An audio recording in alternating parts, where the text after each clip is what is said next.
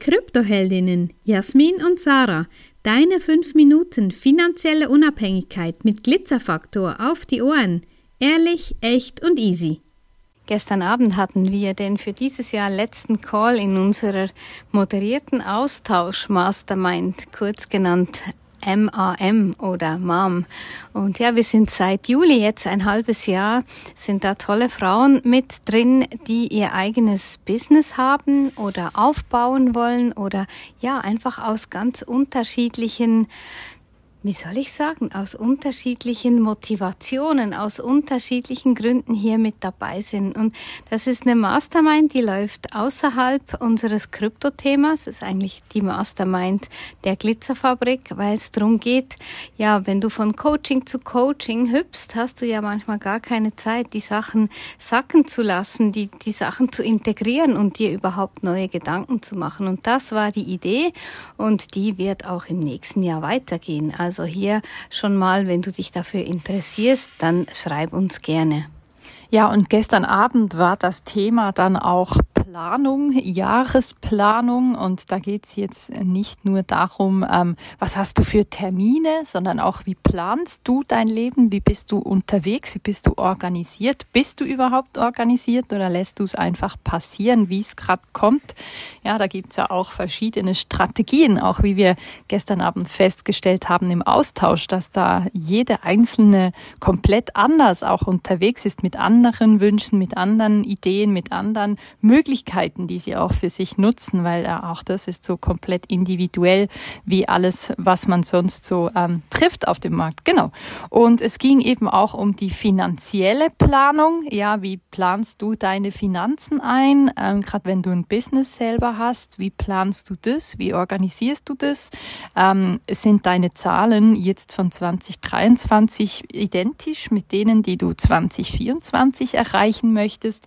Und geht's überhaupt immer um schneller, höher, weiter? Oder was sind deine finanziellen Ziele? Worin fühlst du dich wohl? Und was gibt dir effektiv einen Mehrwert, der dich dann auch glücklich macht? Das steht ja dann eigentlich auch im Vordergrund. Genau, und gestern Abend ist auch wieder ein spannendes Zitat gefallen, ja, als Albert Einstein eigentlich die Definition von Wahnsinn von sich gegeben hat. Und er definierte das so, Wahnsinn ist, wenn du mit demselben Tun andere Resultate erwartest. Eben, wenn du immer wieder dasselbe tust und plötzlich denkst, ja, wenn ich jetzt das so und so mache, ähm, dann wird es plötzlich anders werden. Und das ist halt einfach nicht so. Da, da hat er schon wirklich ein, ein Statement geliefert, auch zu seiner Zeit, weil es ist wirklich, du musst mal die Dinge anders tun. Also wenn du, wenn du ähm, immer wieder ja, dein Autopilot einschaltest und einfach tagtäglich ähm, auch deine Gedanken immer wieder um dieselben Dinge drehst, dann wird sich nicht viel ändern.